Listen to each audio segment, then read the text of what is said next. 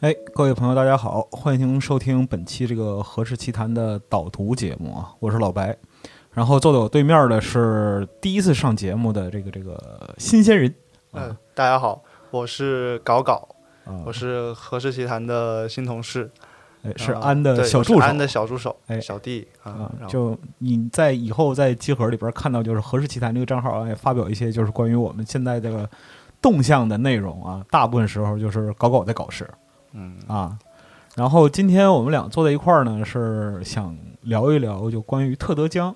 嗯啊这位著名的科幻短篇小说家，他的两部作品集，一个是《呼吸》，一个是《你一生的故事》啊。我们可能今天主要集中在前一本，就是《呼吸》这部分，因为我们在之后的一段时间之内会陆续的把它有声书上架。对，哎，呃，这里我想说一个是，咱们这次会推出特德江的两个短篇小说集的有声书嘛，嗯然后呢，这个是一九年出版的，嗯是我们国内是译林出版社引进的。哎，然后其实我们这就是这一版的篇目呢，跟英文版是一样的，就是嗯《呼吸》这一本呢是总共有九个故事啊，嗯有有九篇它的这个短篇小说，嗯呃呃，其中一那个。软件体的生命周期应该算一个中篇吧，反正总共是九篇。那么特德·江可能喜欢科幻的朋友会非常熟悉，但是如果说对于他的作品没有什么了解的话，可能还对于他的个人经历需要有所认识，因为这位小说家在科幻文坛也是相对来讲比较奇特的。他执笔到现在为止啊，他从呃一九九零年开始，对，九九对零年的他那的个，处女作这个《巴比伦之塔》 对对对对对，开始一直到现在，这么长时间里边，其实只有十七篇作品，就是他的两这两个集子就是他的全部作品了。对对，但是他这个奖项是斩获无数，嗯包括说星云奖、雨果奖四次星云奖，四次雨果奖。然后还有四次轨迹奖，以及这个约翰坎贝尔的最佳新作家奖，对，还有其他的大量的奖项。呃，这个我可以说一下，就是啊咱们这次不先上呼吸嘛，哎，呼吸里边就包含了他的这个零七年星云奖和雨果奖的双料作品，就是这个《商人与炼金术之门》。哎，哎，不好意思，《商人与炼金术士之门》。嗯然后《呼吸》呢是这个同名的短片，是在零九年的时候是获得了轨迹奖和啊雨果奖的这个最佳短篇小说。是，嗯。然后《软件体的生命周期》是一零年的时候也是获得了轨迹奖和雨果奖在他身上还有一个轶事啊，就是他零三年的时候，他拒绝了雨果奖的提名。啊，对对对，但理由是什么呢？就是这个我写这个作品的时候，就是 liking what you see 嗯。 a documentary。在我在那个《你一生的故事》里边儿有收录，这个我对们这边翻译成是赏心悦目。赏心悦目，对对。然后他表示说，这一篇呢，其实没有达到他预想的嗯，这样一个嗯，高度。嗯他说是然后还出版社，还承受了出版社的压力，所以说我对这个作品不是很满意。嗯我不要这个雨果奖提名，我不要了，就对很有个性。嗯对对在介绍把他介绍到国内来之前，就是包括说科幻世界李克勤老师啊，然后嗯耿辉啊，这些就是很著名的翻译老师，把他介绍在国内之前，其实大家对他了解并不是很清晰，就包甚至包括说性质姓甚名谁。都有各种各样的翻译，就是有开始的时候把它叫特德奖，对对，我最早看到的就是特对，别奖，嗯特德奖，或所以者我说现在叫有时候还特念德错奇昂，因为我记得好像有一期那个译文版对他有一个介绍叫，啊就就类似于这样一个音译，啊，但是到最后确定的就是说 他的中文名叫江峰南。嗯那特德江其实是六七年生于纽约长岛，嗯那么他的父母是在呃解放前先迁居台湾，然后辗转又来到美国。那么在他从事这个科幻小说的职业写作之前，他其实是一个计算机工程师。嗯而且长期从事这样一个职业，所以你可以看到，就是理科的思维以及就是对实际问题的处理逻辑，给予了他的小说非常多的这样一些影响。啊，他在小说里边很多时候会描绘出一个很精妙的闭环。对，嗯，就是从何而来，从何结束。那么如果说有了解你一生的故事，或者说是曾经看过他改编那个电影《降临》，嗯你就可以知道，就是这种思想在他的就是呃文学创作里边是贯穿始终的。那么他本身来说的话，虽然是以一种就是很理性的、冷静的笔触来进行这个文学创作，但是呢，你如果细读下去，他的文本里边读到最后是情感的维系，而非特别冷酷的这种就是技术决定论。就人本主义的情节其实是始终贯穿于其中的，比如说像就是《呼吸》这本儿里边儿，其实高高有几篇是特别喜欢的内容，是吧？我高中的时候看科幻世界译文版，嗯然后第一次看到特德·江的小说，就是软软件体的生命周期。哎，呃，那个时候，嗯，科幻世界每期都会买嘛，然后看了不少。然后到现在的话，我回想起来，能给我留下回忆的，其实就两篇， no，一个是《路边野餐路边野餐》，，嗯一个就是是这个软件体的生命周期。 啊、我觉得那是译文版的《光辉岁月》，这个是我觉得这两篇为什么能给我留下留下这种特别深刻的印象，是因为就是因为他们气质都非常独特嗯啊、那路边野餐这个，就是大家可以去听白老师之前的那个啊、苏联科幻的节目啊啊、但软件体的生命周期呢，我嗯，我当时是觉得这个书它特别，它跟别的科幻小说不一样，在于我觉得它特别严肃嗯啊、就是。我从来没有想过说一个科幻小说是从那么小的一个事件开始，嗯，而且到最后其实也没有发展出什么曲折离奇的情节，嗯，就就是你期你预想的这样一个结或构里者边儿，说我的一种习惯吧，就是我阅读科幻小说的一种哦对习惯吧，因为通常来说不都是，呃，要么就是给你构造一个特别宏大的一个世界观哎啊，或者就是有特别大的一个危机，比如说嗯一个什么发明或者一一个什么新的发现，然后可能人类的世界就要完蛋了。啊，或者人类的认知被冲击了，不行是了，然后这是个主人公就有一个特别大的使命，嗯但是这个小说就就不是，这个小说它是它是什么呢？它是讲的是说，就是网络世界很发达了嗯啊，然后出现了，其实就是我们通常所说的那种赛博空间，哎，就人们可以在网络上去进行一些更真实的一种互动，嗯更更贴近真实的一种互动。然后在这么一个世界里边呢，然后就有一个公司，他们想要呃去创造一种人造的生命体嗯啊、呃，他们就请了一个呃，他们就请了这个女主角，女主哎角以前是个。驯兽员就她在动物园里边儿，就是跟动物去照顾动物的一个、嗯一个这么一个姑娘，然后呢，他们就请她去帮助培育这些人工生命体，就是其实到这儿的时候，赛博空间的对对对人，工生在那命嗯个赛博空间里边人人工人工生命体，其实到这儿的时候，我觉得大家应该已经注意到这个东西就很很有意思了，因嗯为通常我们设想说一个人工智能，它应该是一出来就很聪明的，嗯啊，它至少就是它可能不一定远超我们的智力吧，但它至少就是比如说它通过了图灵测试，它应该像一个成年人一样。嗯能够说话，能够欺骗过我们，是吧？但是这里边完全不是，他那个、嗯他那个生生命体就是一个一个有意识的一个动物，就像小婴儿一样。嗯然后这个小说就花了很长的篇幅去讲这个动物，呃，这个生命体它们的成长，嗯然后最后有了一个归宿，嗯没有什么大的情节起伏。但是，就是我的感觉就是你。开始看了之后，你不是沉沉浸在他那种很曲折的情节里边，因为没有这种曲折的情节，哎但是你会很在乎他们的处境，嗯嗯，就是这是一种情感体验，哎我觉得是非常特别的，在我看过的科幻小说里边，对。就因为那个，如果说熟悉我们之前科幻节目的朋友，可能对于就是说那个黄金科幻啊，嗯然后就是苏联科幻什么，就各个时代的科幻其实有它自己的这样一个特色。对但是特德·江在这个现代科幻里边儿，他其实有另外一种身份或者是角色，就是他会扮演一个科学神话的预警者，或者说是质询者。这个北大戴锦华老师曾经写过一篇文章，叫《当代科幻的位置、遗害、幻境或未来之乡》。他其实指出，就是科幻文学本身是带着一种对科幻科学神话的质询。嗯长期以来，如果说是一个技术导向的这样的一个方向，或者说是呃意识形态的认知，会使我们习惯性的认为技术会使我们的生活变好嗯，啊，这是一个客观真理。但实际上是这样吗？其实不是。发展主义逻辑的神话会把人类带入到梦魇般的未来，就是物为了改善人的生活发明出来的物，最终将奴役人。嗯啊，对这是一种可能性。但是本身来讲的话呢，特德·江的小说为什么我们会说它是以这样一个人本主义作为一个关怀的一个核心呢？是因为它并非把所有的希望都浇灭在这样一个技术发展的尽头而是去讲究人本身的这样一个行为逻辑，或者说是人之所以为人的道德准则，在那样的一个情境之中会发会发挥一个什么样的力量，包括说是刚才高高讲这个这个就是软件体的生命周期，还有就是我们今天接下来要放出的很多这个关于就是特江内容，比如说像这个呃呼吸里边儿我很喜欢的这个商人和炼金术士之门，嗯对这一篇。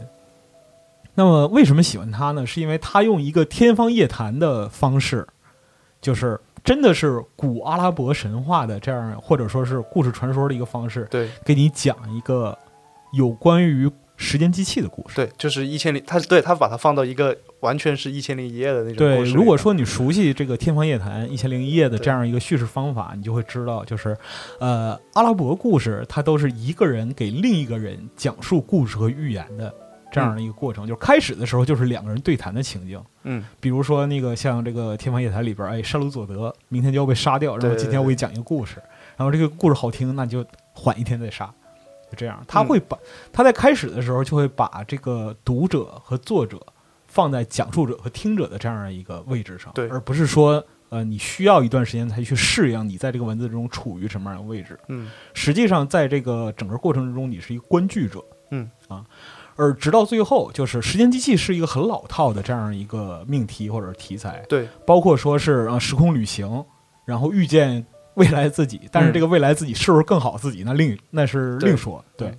但在里在这里边能把旧瓶里边装上新酒，写出新意，这个是非常非常难的。所以说，其实就是《商人与炼金术师之门》这一篇，我们在后面会放出前半段的这样的一个试听，嗯看看能不能就是呃对这个内容有兴趣的读者，能不能从中找到这种呃逻辑环环相扣以及命运难解难分的这样一个妙处。和其他的比起来，比如说像《呼吸》，《 呼吸》本身是一个呃，《呼吸》这个作品是一个就是非常精、非常简单，嗯但是呢又非常清晰直接的这样一个内容，它篇幅也不长。但是《炼金术士之门》它是一个呃又华丽又精致、构思又巧妙极细，就好像一个陀飞轮手表一样，对，它是故事套着故事，它是故事套故事，而且它不只是套这么简单对啊。就是我对这个故事，其实我跟白老师也有一个类似的感觉，就是你看完之后，呃，首先你第一反应是觉得，哎，这故事里边好像这些元素都不是特别新。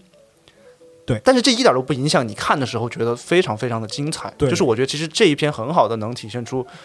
特德江他的这种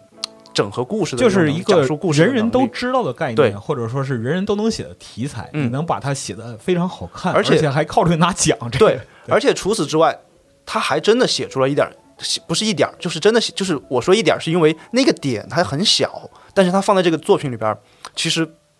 会，我觉得，反正我自己是有一种拍案叫绝的感觉，嗯其实就是在，呃，这里可能有一点儿小小的剧透，说不上剧透吧，呃，但如果有介意的朋友，可以稍微往后拉一点儿。呃没关系。其实因为呃之后这个试听集也会放啊出，所以说稍微说一点儿也可以就是在第三个故事讲完之后，嗯，然后当我们的这个主人公，就这个商人，他穿过这个门之后，嗯他遭遇了一个东西，哇，那个地方是让我觉得，就是有一下，呃，觉得很很很震撼，就是没想到说他会这么来这么一下，就就虽然就那么一下，但是这一下就是特别有冲击力。对对对对嗯对，然后还有包括是说，就是他虽然一开始采采用了就是这种对谈的方式，就是他是一个商人嗯嗯在这个哈里发面前说讲他自己的对对对经历围讲绕自己的哈利发啊遭遇的这么一个事情，就是好像其实跟，呃，因为我是觉得就是特德特德江他对于这个叙事他是有他自己的一些一些追求的，嗯嗯啊、所以比如说像在《你一生的故事》里边儿，甚至像包括这这本里边儿的这个《呼吸》里边儿，嗯，它都采用一种第一人称的叙事。其实这这个《商人与炼金术士之门》的这个这种方式有一点点像第一人称叙事，就是你嗯跟着这个叙事者去走，但是这一篇的结尾就还就就又跟之前的那种反转不一样。嗯就之前就是那个拟声的故事和呼吸，它有一点反转的意味，嗯，但是这一篇最后它有一个变化，但这个不是反转，是一个是一个我觉得是一个更妙的一个体验。是一个回味，对对对对，嗯它是一一个回味，就是你读过这个故事之后，你再看到这个结尾，其实是一个呃念念不忘必有回响的这样的一个体验。对对，你会对之前的这个整个故事的逻辑嵌套以及它之间所嗯产生的这样一个因果律的关系啊，会感到惊艳。嗯对，而且这一篇也体现出特德江的一个特点，就是他对于这种时间、对于认知，还有对于人的这种命运的这种这种关注。嗯，这个是他的，就因为我们通常不是说他是一个很有温度的作者嘛，很多人对会会这么去评评价他。是的，呃，就在这篇里边儿，嗯，呃不叫复述吧，应该叫重重述，嗯就是他又重新的把他其实一直以来都都一直在探索的一个问题又说了一遍，就是关于这个这个自由意志的问题，关于命运、自由意志、决定论，哎，关于你生活中的这种遭遇的这个问题。嗯呃，但是在这一篇里边呢，嗯因为它有这个《一千零一夜》的这个形式，嗯，这种带有一点儿那种神秘色彩，包括它里边儿直接提到了安拉。虽然这个是文体上的一种要求，这对是它对对模模拟那种阿拉伯文本的一个对文对体上的对要求，是的，但是当它出现在这个作品里边儿的时候，这种东西看似好像一个附加的无关紧要的东西，哎，放到这个情境里边儿，放到你的这个感受里边儿，它就变得就是很有感染很力，奇特对对对，啊就变得嗯，一下子好像就变得更复杂了，这有个一种东西降临感或者对对俯对瞰的对那样的一对个感觉。其实刚才这个搞我讲说这个自由意志，嗯，你可以看到在特德江的所有的文本里边儿，对于自由意志是否存在，对于人类有什么样的影响嗯啊，他始终在探讨和纠结于这个问题。我们对于自由意志的这样一个评述，其实它的观测的层面或者切入点是非常多的，比如说是人生而自由啊，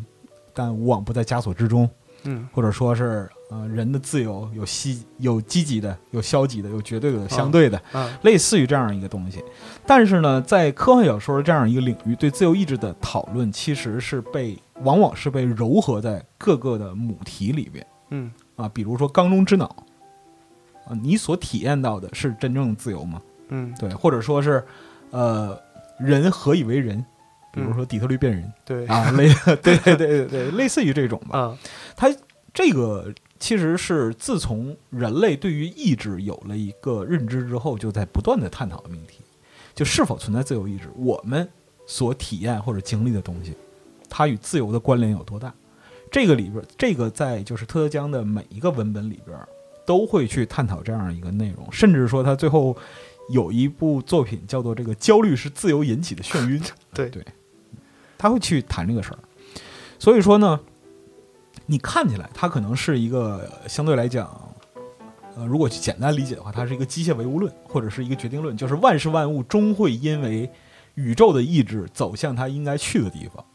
但从另一方面来讲的话，特德·江并没有因此放弃对人性的歌颂，也没有放弃就是说人本主义本身的这样一个温情关怀，因为他的观点是什么呢？即使我们最终整个宇宙最终都要走向灭亡，但是在这期间产生的文学、音乐、艺术，以及人们对情感产生的共鸣，这些东西，它并不属于物理规律的范畴，嗯它是人本身因其社会性和文明创造的辉煌而诞生的，啊，这是他在这个就是文本之中，或者说是从这个理性思维之上衍生出的这样一个想法。对，所以其实说到这儿，嗯，我想说的是，我刚才不是说我之前觉得特德·江是一个严肃的作家嘛？嗯但我后来我觉得“严肃”这个词儿其实不准不准确，这是我对这两天在准备这个东西的时候其实想的。嗯，我觉得其实更适合他的一个词是天真。天真。对，哎，来了！科幻文学论纲里边大男孩儿，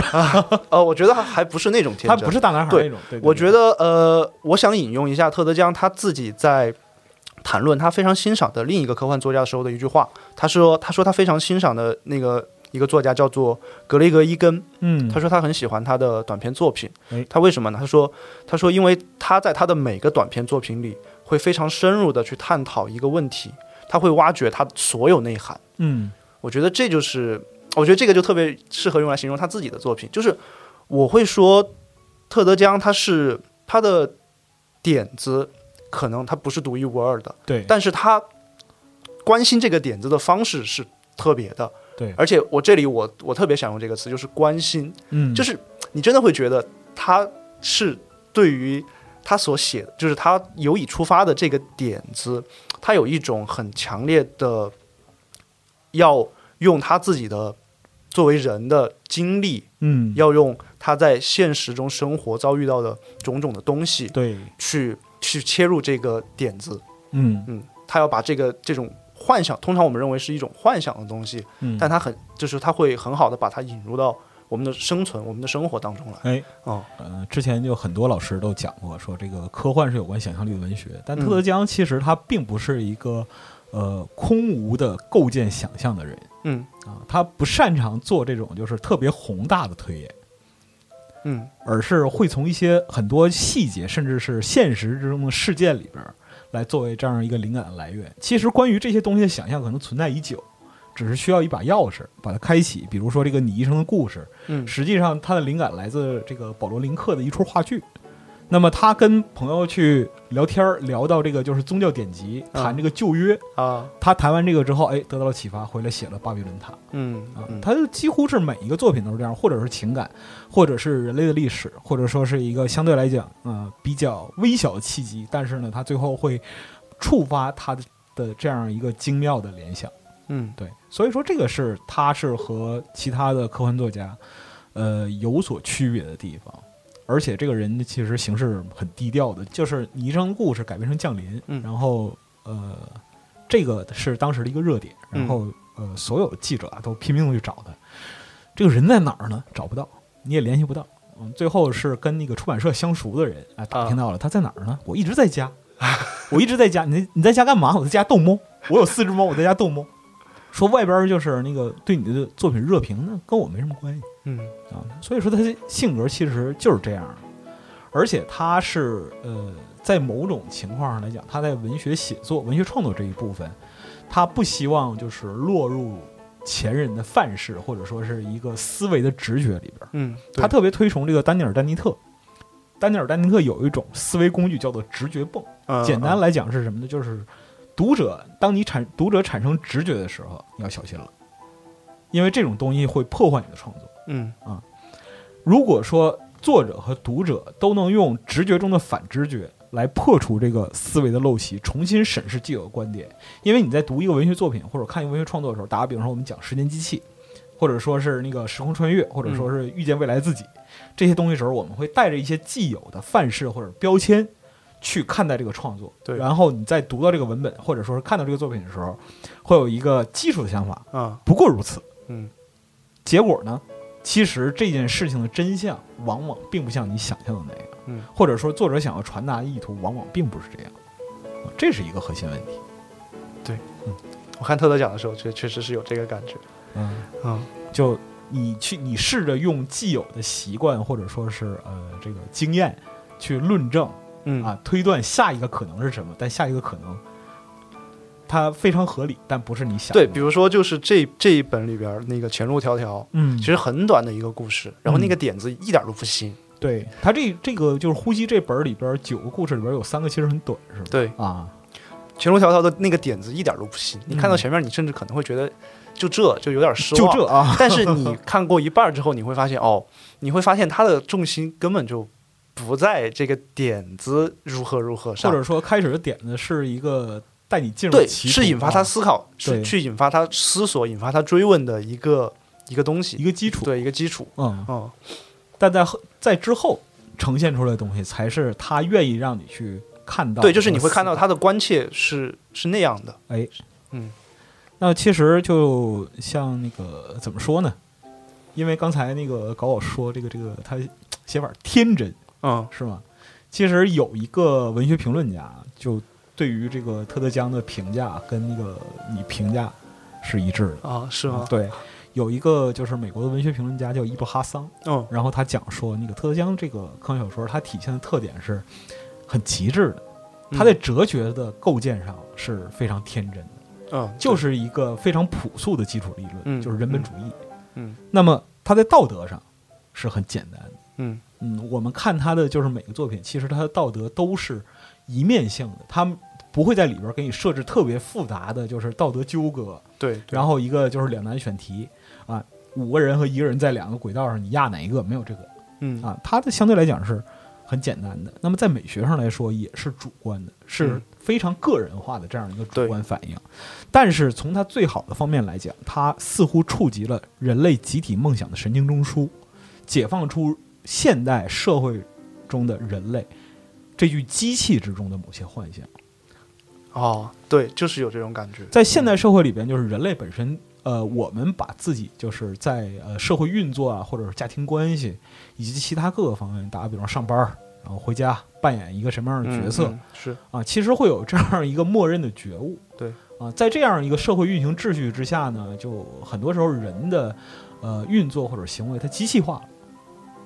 它变得零件化。就即使我们那个说啊，你尽量不要变成一个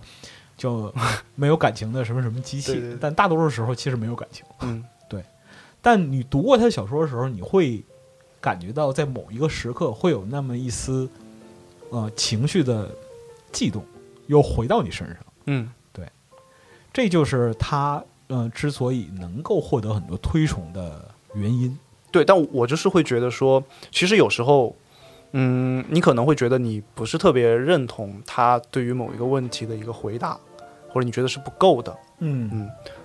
或者你觉得他可能是幼稚的，但是我觉得他一定不是廉价我的。觉得这不重要，就是你你当然可以反对他的观点，或者说你不认同他的这样一个创作意图，但是他是很诚实的对把它。，我觉得他身上的那种他的写作所呈现的那种特质、那种气质，嗯就是是很很打动人的，很特别。对，嗯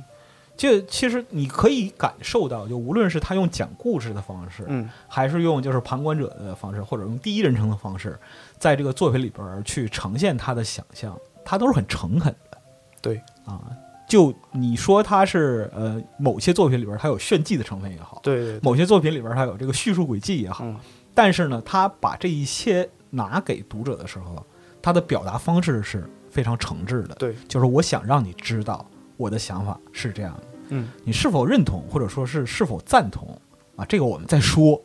但如果说你能够静下心来读完这个故事，那么你可以感受到从作者那里到来的这样一个很诚挚的谢意，我觉得可以这么说。嗯，对。其实你说到他炫技，就是有有时候会有一些特别的写法，我哎觉得其实，我觉得其实这也是一种天真的体现，是就是他有一种写作，他有一种摆弄一个东西，对对想要把它弄得好、弄好玩儿的的那种心态有关系。你包括他，你像刚才您已经提到过的，比如说这种第一人称叙事里边可能有包含叙事轨迹的，哎就是有点类似叙事轨迹这种是东西的嗯。你包括这个《你一生的故事》，像这里边的这个前路迢迢一样，对然后像我们刚才说过的《商人与炼金术士之门》，哎啊，然后还有一种，比如说他在那个。赏心悦目那一篇，哎就是他拒绝了提名的那一篇作品。是是其是实那篇作品的那个原名叫做《Liking What You See》，a documentary，哎嗯就是它是一个纪录片，纪录片是吧？对它整个小说是由不同角色的叙那个自述组嗯成的，然后针对着一个一个事情、一个一个议题嗯展开讨论。 ，Her Story 对 然后还有，嗯，你像包括呃《商人和炼金术士之门》里边的这种嵌套，哎还有那种 meta 的元素，是的，啊、然后还有那个像这个《呼吸》这一本里边的那个达西的新型自动机器保姆，嗯，它是虚构了一个历史技术，就是技术对有对一对个对发明家发明了一个这个自动保姆来带他的孩子。哎他还有一个，就是因为其实好多人对他有一些诟病，说，比如说说他写的不好，说他这个故事性不强，说像科普或者说写的太平淡了。啊，但我其实这这次不是为了准备这个吗？我又看了一遍那个软件体的生命周期，其哎实这一篇其实被批评的比较多，哦但是我看了之后，我还是觉得我觉得写的很棒。呃，就怎么说呢？嗯，我觉得他其实是一个控制力很强的人，在哎故事的节奏上，就就是他好像就涉及了很多其实跟教育、跟成长都呃，息息相关的说东到西。这个其实就蛮有趣的，因为就是那个刚看到这个软件体生命周期的时候，我还没、我还没孩子，啊、然后就是后来重读的时候，嗯就是我的小孩已经成长了，他就是他现在五岁多了嘛，嗯然后 基本交流能力，然后包括自己的意识，呃，就其实就是养一个孩子的过程是很有意思的，你就眼看着一个就是人类的幼崽嗯从这种完全懵懂无知啊、嗯生物性的反应，嗯然后一直到成长为一个社会性的存在嗯能。跟你能跟您交流是吧？呃，不光是跟我交流，就是他本身会意识到自己的社会性存在，嗯一个人就是，呃，在现代社会中被定义为人的角色的这样一个位置，这种感觉是非常复杂又非常奇妙的。就是您会观察到他在这个成长过程中，他对周围的这些事情的反应，一个都是都有反应变化，是吧对，，另外一个就是他在哪些地方受到了影响，这些影响在他身上会起到一个什么样的化学反应？嗯，有些影响是一个他会复述，或者说是呃模仿。嗯，他会把这个影响复现出来。嗯但另外一些是经过他自己的思考和认知啊，之后才传递出来的。嗯，那对于就是呃陪伴和观察他的人来说，这就是一个非常新奇的认识，嗯，叫还能这样，我从来没教过他，他还能这样，嗯，这就是我们在他的作品里边能够感受到那种就是呃纠结的温度。嗯，啊、我对觉得可以这么说。所以说，如果有兴趣的朋友，可以试听一下这个《商人与炼金术士之门》啊这一部分，然后看看能否从中体验到那种就是呃，虽然看起来很舒缓，嗯，但是时刻能够扣人心弦的这样一个魅力。对，哎，那么其实呃，对于这个特德江的介绍啊，也已经够多了，可以说一下，就是我们这个有声书的这个这次的播讲的老师啊，我们这次这个有声书，呃，是邀请了怪物细胞的怪物细胞的两位我们大家老都师很熟悉的，对啊邀请了两位老师来进行这个演播，呃那我惠龙老师，惠龙老师演播这个《呼吸》对啊，这一个这一本书，就是你一生的故事啊，这本书是由这个宫喜老师来进行播讲。那嗯么这两位老师其实他们的经验都非常丰富的，嗯像经常听金盒有声书的朋友们，对于他们的声音也是会非常熟悉。嗯，我们已经试听了那个《商人与炼金术士哎》，呀，好听极嗯了，，非常非常满意啊，嗯，听得非常满意，而且就是啊，怎么讲呢？我觉得就高高选的这个，今天就是我们这个导读选音乐特别棒，就是上来之后我问是说那个音乐有什么建议吗？然后高我说莫扎特吧，哦，我操，当时哎呀，有一种就是哎呀。我我站除了这个说唱和这个金属之外，终于又有有了就是那个高尚音乐的欣赏者，对，啊，但选这个音乐其实完全是因为我觉得它很符合我对特德江的一个感觉，感性的认对识，对是吧对，是完全是一种这种通感的感觉，就或者说它能够在这个方面给你带来一种就是呃，它的文字给你这样一个旋律的一个表达，呃，还有就是莫扎特的那种情感，啊就是其实就像我刚才说的，其实有点天真，但是你又能感觉里边儿有一种，其实有一种很很坚强的东西在里边。高考对于莫扎特的这个描述，嗯、其实对于我来说，嗯因为我不懂古典音乐，嗯对，所以所以我可能还需要更多时间去体会。但是呃，之后如果说朋友们对于这块儿呃有兴趣的话，啊、可以试试看，就是两者之间有着什么样的联系。啊嗯请各位欣赏后面的这个试听的部分，嗯就是呃《商人与炼金术师之门》的上半部，因为这个实在是太长了。嗯嗯啊，所以我们把它分成了上下两部，不是说刻意的，就是钓鱼的商法、啊， 啊，真的是因为太长对了，，确实长。确实有点长。对，好，那我们就不不多占用大家的时间，请各位欣赏，我们下次再见。嗯，谢谢大家。